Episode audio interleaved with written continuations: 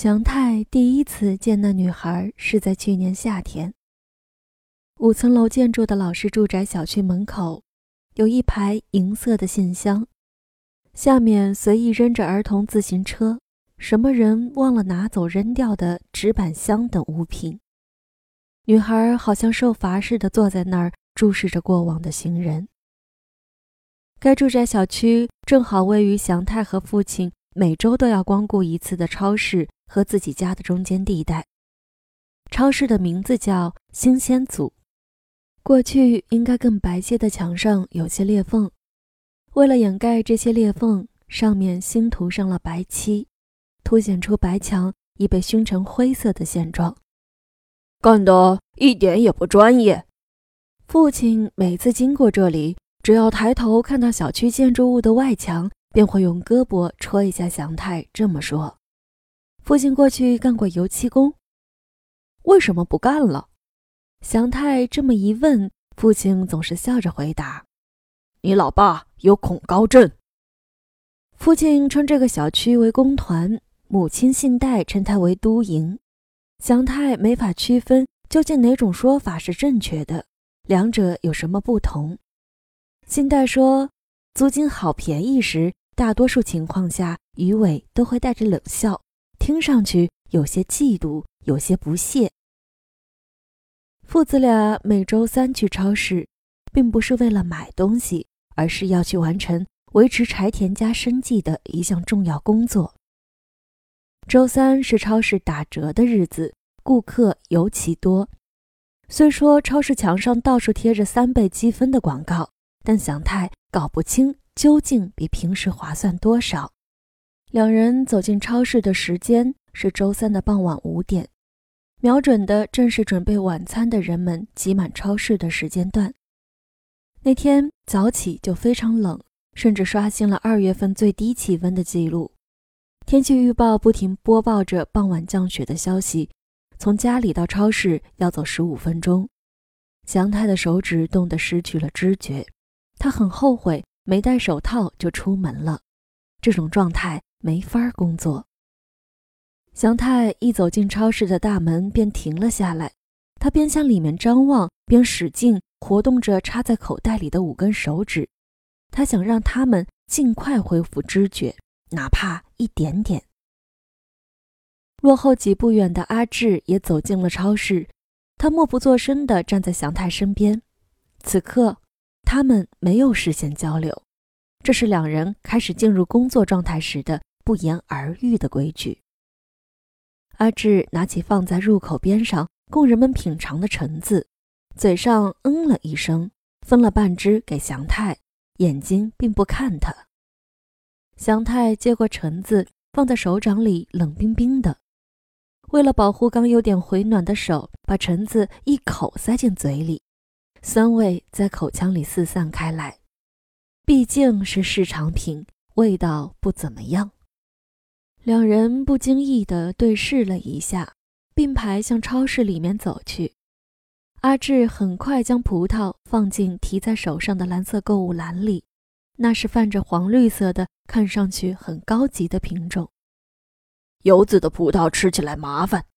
阿志基本上只吃颗粒很小的紫红色的葡萄。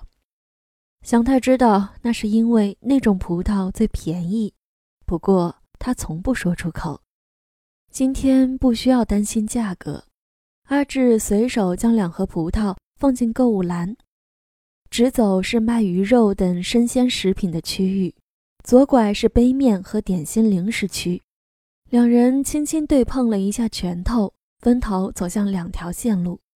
祥太慢腾腾地左拐过去，在事先选好的目标点心零食的货架前停下，将双肩包放到地上。双肩包上的小飞机挂件晃动了几下，祥太眼前的镜子里出现了店员的身影，他是上个月才来的年轻临时工，这人不构成威胁，没问题。为了确认那个人的位置，祥太将脸转向左侧，在超市里巡视了一圈的阿志正好折了回来。阿志竖起三根手指，示意店员在哪些位置。祥太微微点了下头，双手轻轻合在胸口，食指打了几个圈，左手握成拳头送到嘴边吻了一下。祥太是左撇子，每当开始工作，他必须先要完成阿志教他的这种仪式。他眼睛注视着镜子中的店员，刚才为自己祷告的左手小心翼翼地伸向巧克力。他屏住呼吸，抓起巧克力，看都不看地丢进了事先打开拉链的双肩包里。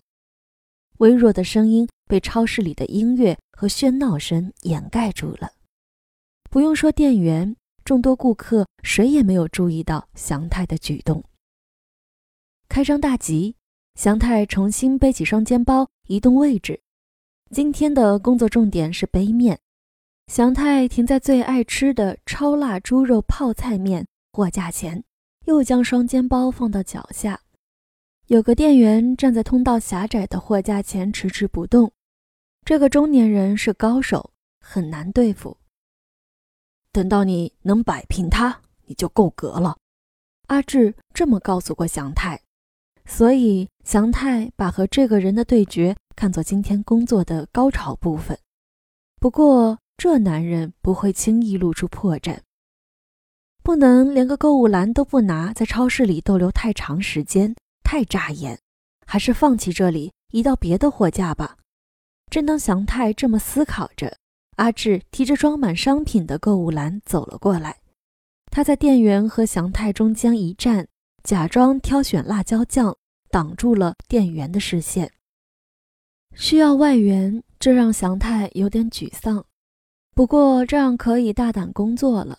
祥太迅速抓起阿志喜欢的咖喱乌冬面，自己喜欢的猪肉泡菜面，扔进双肩包，随即径直走向出口。阿志确认祥太已经走出超市，也放下购物篮，就像来的时候一样，两只手抓满市场的橙子，走出店门。他的身后只留下了购物篮，里面装满和他们的生活。基本无缘的高级食材，寿喜锅用的松板牛肉、金枪鱼的中段刺身等。世人称作小偷的犯罪，便是这对父子的工作。工作完成的顺利时，两人便会选择穿过商业街回家。商业街很久以前就有了，在有轨电车站的前面，他们要在名叫“不二家”的肉铺买可乐饼。要五个可乐饼。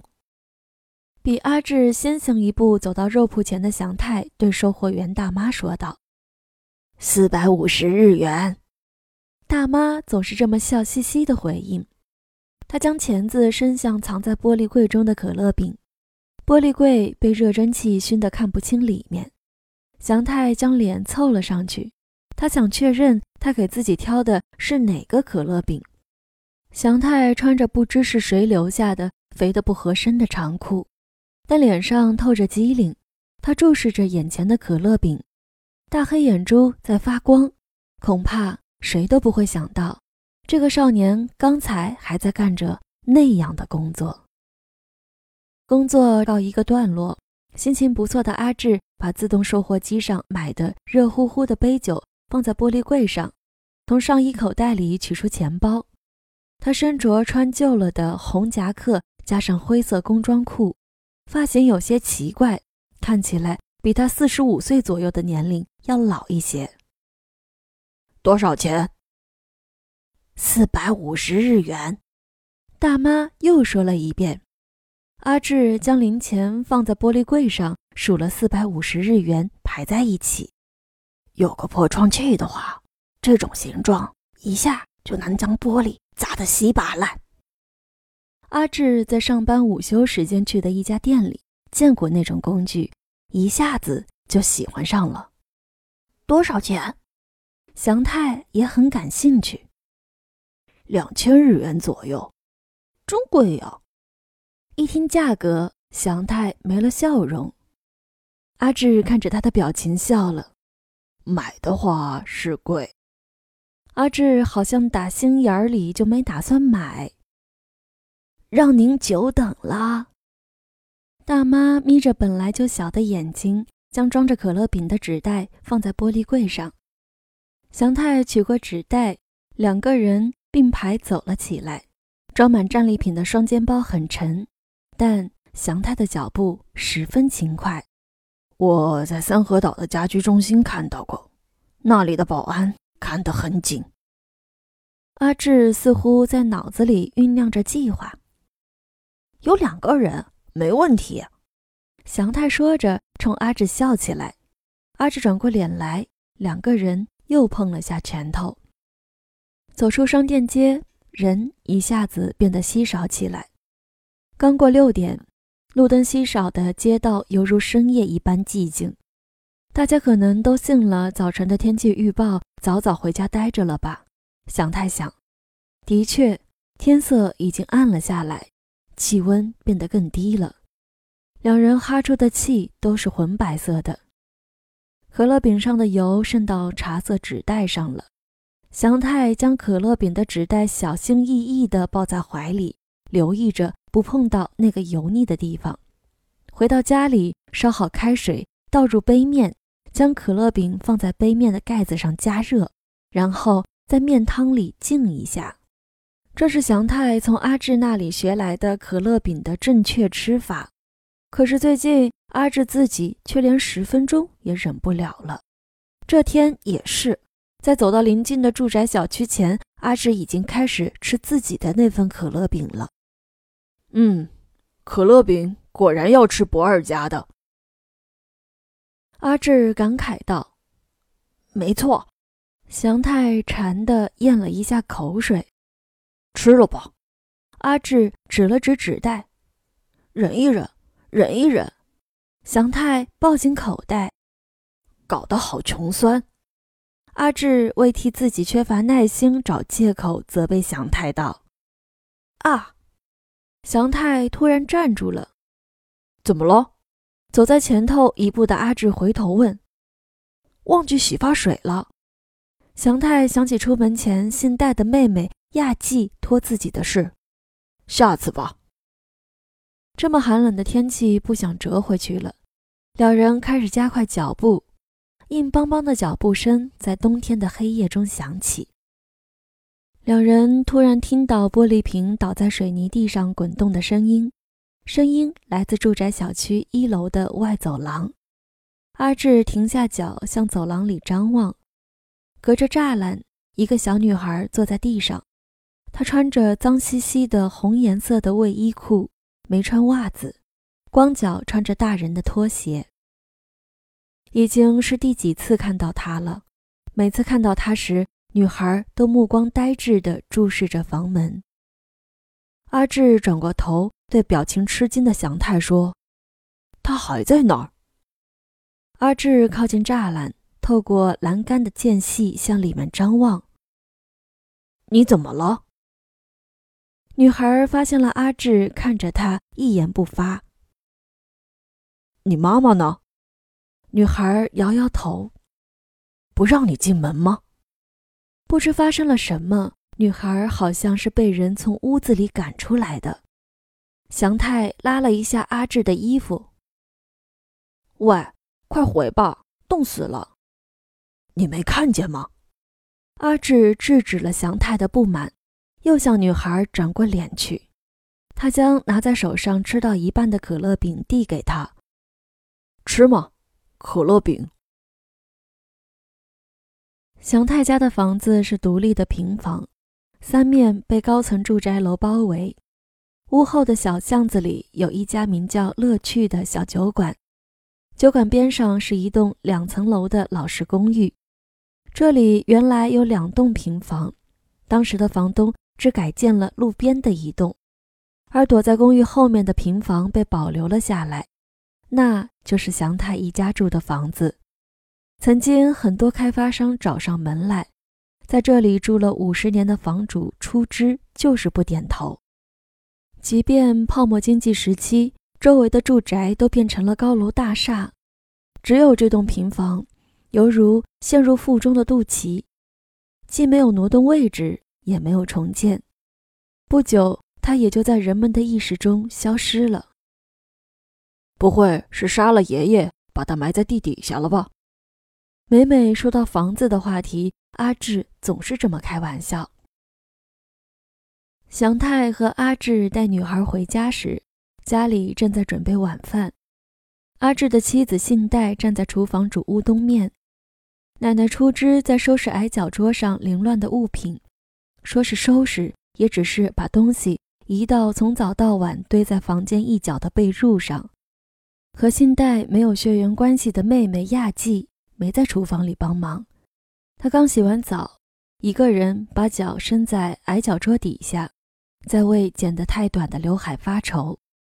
他的面前放着乌冬面的锅子，大家一起吃了既不放葱又不放鸡蛋，也没有油炸豆腐的素面。对于这个家庭来说，吃饭这件事本质上不是为了享受，只要能果腹御寒就行了。大家吮吸乌冬面的声音在屋子里响起时，女孩坐在屋子角落里的电视机前。一声不吭地吃着阿志给他的可乐饼，大概是嫌洗碗太麻烦。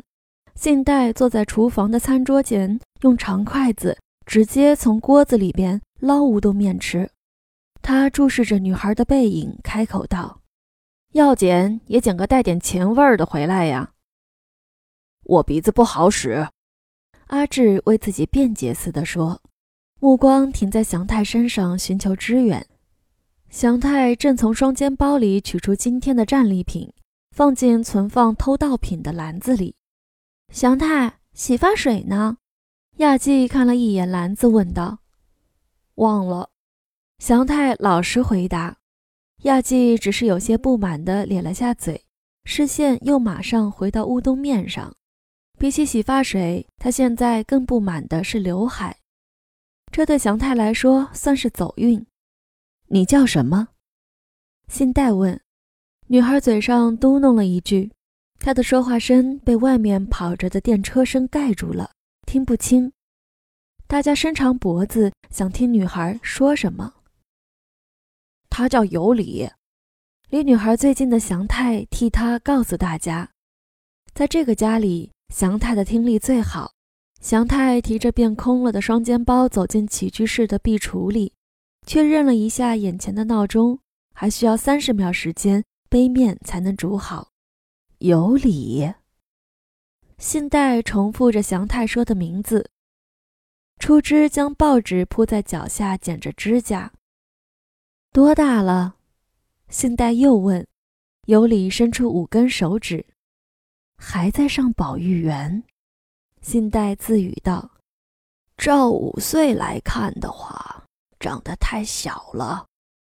初枝停下剪指甲的手，随口冒出一句：“初枝留着几乎全白了的长发，在脑后扎成一束，将近八十岁的年龄，头脑清晰，身板硬朗。她常常不戴假牙，笑起来就像露出黑牙床的魔女。也不用急着全家人吃着饭时坐在边上剪脚指甲吧。”不过，初枝做事一贯旁若无人，我行我素。也许可以更准确地说，喜欢恶作剧的坏性格令他故意干出一些让人讨厌的事。看着周围人的反应，他感到很满足。吃完后把他送回去，信代嘱咐了阿志一句，重新把一张脸埋在锅里吃乌冬面。今天外面太冷了吧？明天，不行不行，这里又不是儿童福利院。信代预感阿志会说明天不行嘛，所以先把他要说的话挡回去。明明长得那么可爱，初枝端详尤里的脸蛋儿，掀起他额头上的刘海。尤里的头发好像染过那样，是茶色的，这种颜色。似乎更夺走了女孩的天真。这个是怎么回事？初枝问道。他发现女孩两只手臂上好像有烫伤留下的伤疤，伤疤看上去还很新。摔的，应该是预先准备好的吧？一被问到就这么回答。初枝想，有理回话的语气。比刚才问他名字时清晰多了。初枝掀起尤里的上衣，肚子上有好几处发红和发紫的乌青块。亚季皱起了眉头，祥太嘴里塞满可乐饼，张望着。初枝用手抚摸了一下那些乌青块，尤里身子躲避着。疼吗？尤里摇摇头，情况大致清楚了，伤痕累累啊。阿志听初枝这么嘟哝，看着信代，怎么办？阿志用眼神询问信代，尤里脸色很差，确切的说是面无表情，这是来自他自我保护的本能，通过封闭自己的感情来防止自己所处的环境和所受的对待陷入更大危机。信代只需看女孩一眼，便全能明白。信代坐在厨房里堆满东西的餐桌上，从高处注视着全家在起居室吃乌冬面。他总是一个人在厨房吃饭，所以今天也不是特例。可是，一看到女孩矮小的背影，不，他克制着自己不去看那个背影。信代发现自己今天打心底里就想背过脸去。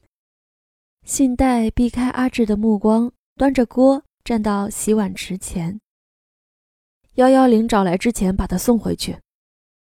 信代说着，将喝空的啤酒罐扔进垃圾箱。最终由信代和阿志两人负责送尤里回家。信代如果不主动提议的话，阿志恐怕会找出各种理由，让这个素不相识的女孩在家里留宿一夜。这对全家来说都是危险的。信代冷静判断，就让他在家里留一晚有什么关系？也不知道他家里人让不让他进门。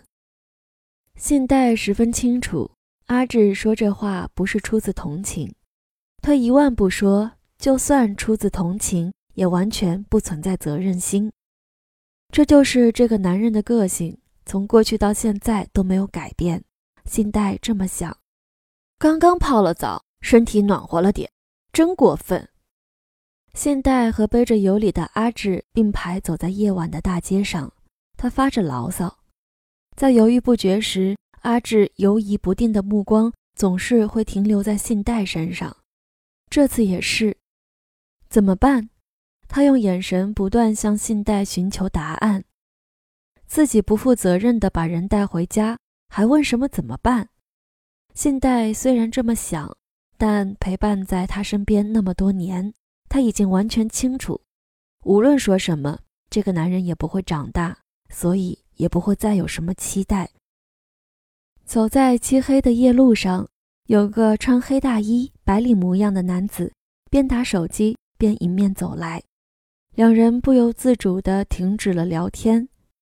他是和恋人说话吗？听上去有点下流的笑声中带着兴奋。把他当成我们的孩子了吧？阿志回头看了一眼男子的背影，他好像发现了恶作剧机会的孩子一般，表情兴奋地注视着信代。善恶判断的价值观偏离社会轨道，这一点信代也没有什么不同。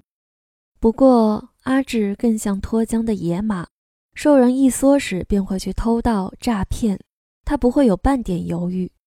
确切地说。干坏事时，他是最享受和活力四射的。他不这么想，不就糟糕了？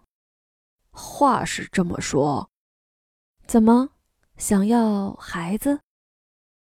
阿志将视线从追问的信代身上移开，看着水泥地。没有，有奶奶、亚季，还有祥太，已经足够了。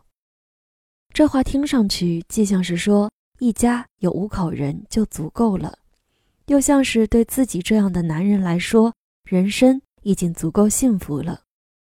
直走，走到岔路口，信代问：“那边，右拐，右拐。”阿志想起来似的回答。转弯后，阿志走在前头为信代带路。在昏暗的街灯照射下，住宅小区出现在眼前。睡着了，阿志问信代，他感觉趴在背上的尤里有些重。